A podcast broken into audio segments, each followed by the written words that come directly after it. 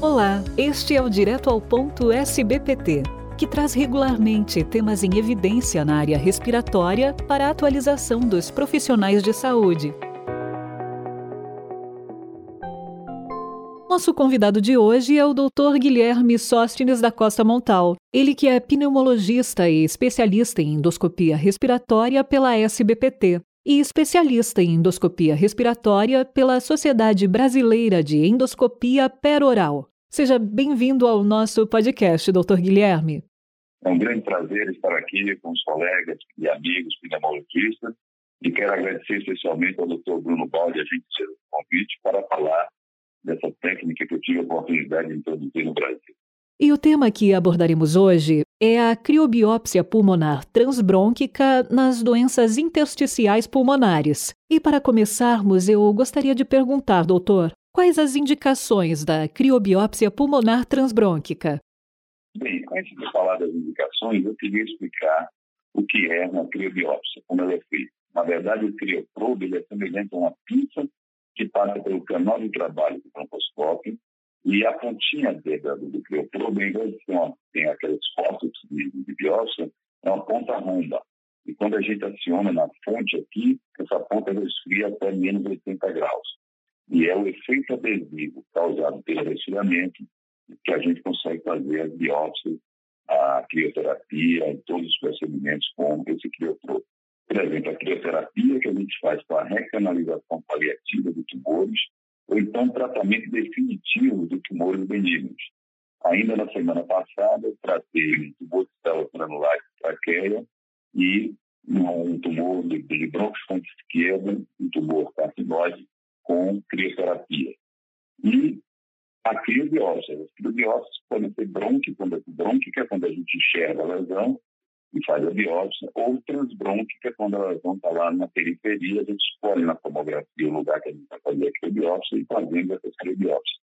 Bom, isso está indicado, a criobiópsia transbrônquica, pulmonar transbrônquica, é, em todos os pacientes com doenças intersticiais que a história clínica, os exames laboratoriais e a tomografia computadorizada não foram suficientes para definir um diagnóstico. Então, a gente faz a biópsia pulmonar transbrônquica e coloca um elemento, mais um elemento, que é a histopatologia, certo? dentro da discussão multidisciplinar. Então, na discussão multidisciplinar, a gente vai ter história clínica, história anamnese de exame físico, vamos ter exames laboratoriais, vamos ter tomografia e vamos ter, depois da biópsia, o histopatológico. Então, com esses quatro elementos, nós conseguimos aqui no nosso em 62 casos, nós temos 72 casos de biópsias especiais, uma definição diagnóstica em 89% dos casos, na MDB, que é a discussão é, multidisciplinar.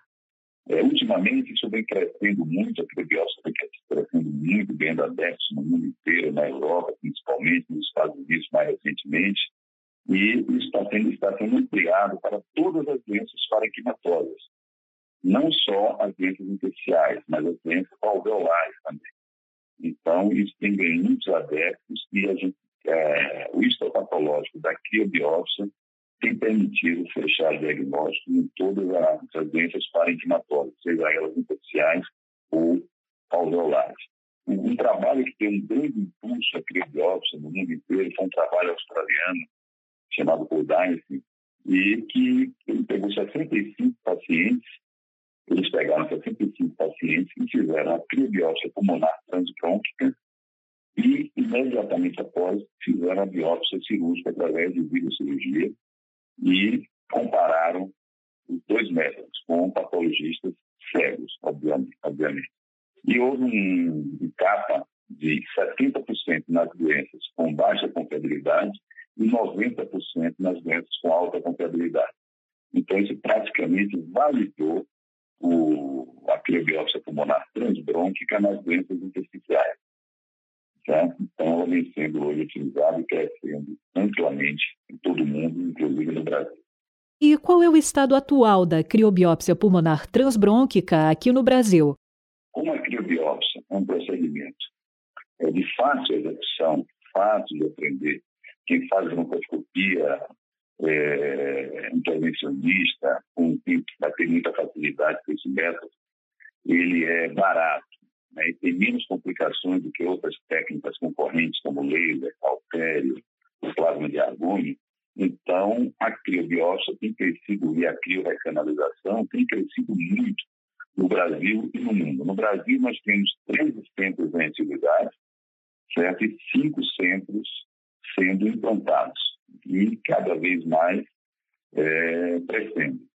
É, como só tem um representante de crioprobe no Brasil, é, no Brasil não, no mundo, fora do, do, do DBD crioprobe alemão, só existe crioprobe na China, mas não tem é, registro na Anvisa no Brasil. Então, a gente só tem um é, fornecedor. Então, é fácil a gente monitorar e ver quantos centros nós temos. 13 em atividade, 5 em implantação, muito interesse. Eu tenho viajado pelo Brasil inteiro treinando os broncoscopistas e a gente tem que ver que os broncoscopistas experientes precisam apenas de é, fazer um caso. Fazer um caso, ou às vezes dois ou três casos, em um dia ele é capaz de fazer as biópsias e entrar naquela curva de aprendizado que, com algum em pouco tempo, ele vai ter tranquilidade e segurança para fazer o método. E, para encerrarmos, poderia nos dizer quais são as perspectivas futuras da criobiópsia pulmonar transbrônquica? Bem, a primeira é o, aumento que com certeza vai acontecer do número de centros utilizando o CrioPro, principalmente porque, recentemente, devido à necessidade de uma quantidade maior de material das biópsias, é, porque a gente, por causa dos testes moleculares, além do histopatológico e da imunistoquímica, são feitos testes genéticos, testes, testes moleculares, requerendo fragmentos maiores, e essa é a maior diferença do, do, do fragmento de criobiópsia. Para um fragmento de biópsia realizada com pinça convencional, esses fragmentos são 5 a 10 vezes maiores, e os da criobiópsia são 5 a 10 vezes maiores, então cada vez mais os centros vão se interessar pelo crioprobe, porque se faz muito mais criobiópsia brônquica do que transbrônquica.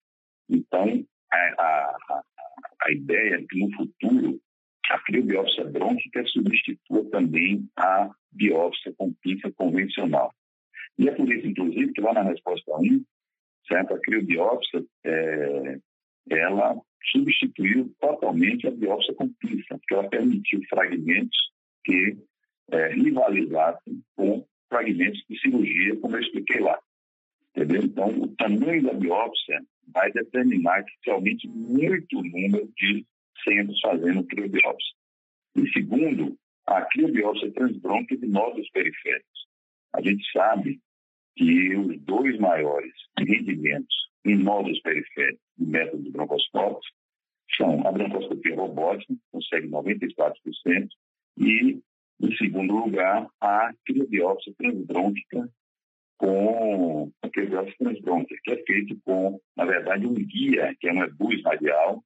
O ebus localiza o método, foi passado a fibra de ebus radial por dentro de, um, de uma guia.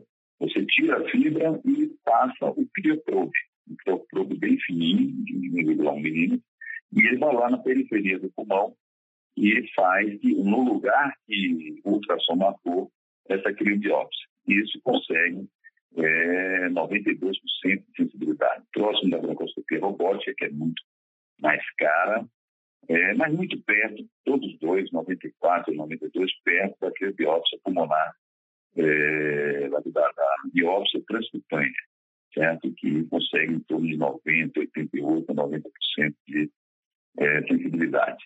Então, são métodos que disputam com a criobiópsia pulmonar transbrônquica, e é por isso que nas lesões periféricas a, a, a biópsia transcutânea tem sido preferida pela maioria dos pneumologistas.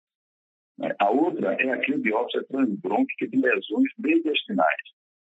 Certo? Essa daí é mais recente, isso foi idealizado pelo Dr.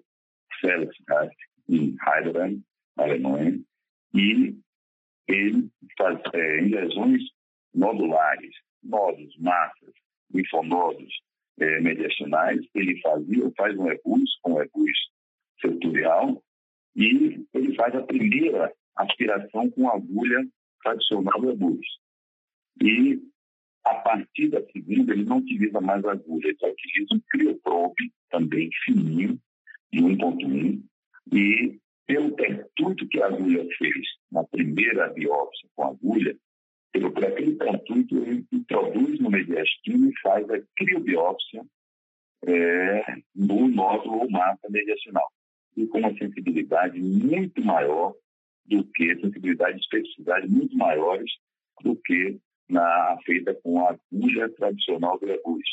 Então, esse, esse é um procedimento mais recente e que, com certeza, vai ganhar muitos adeptos, porque ele é praticamente isento de complicações, como o EBUS também, é praticamente isento. A biópsia é, transbronco de lesões, transbronco, transbronco transtraqueal, de lesões mediastinais também praticamente não tem complicações e o resultado é muito melhor com o crioprobe do que com a agulha é, do EBUS.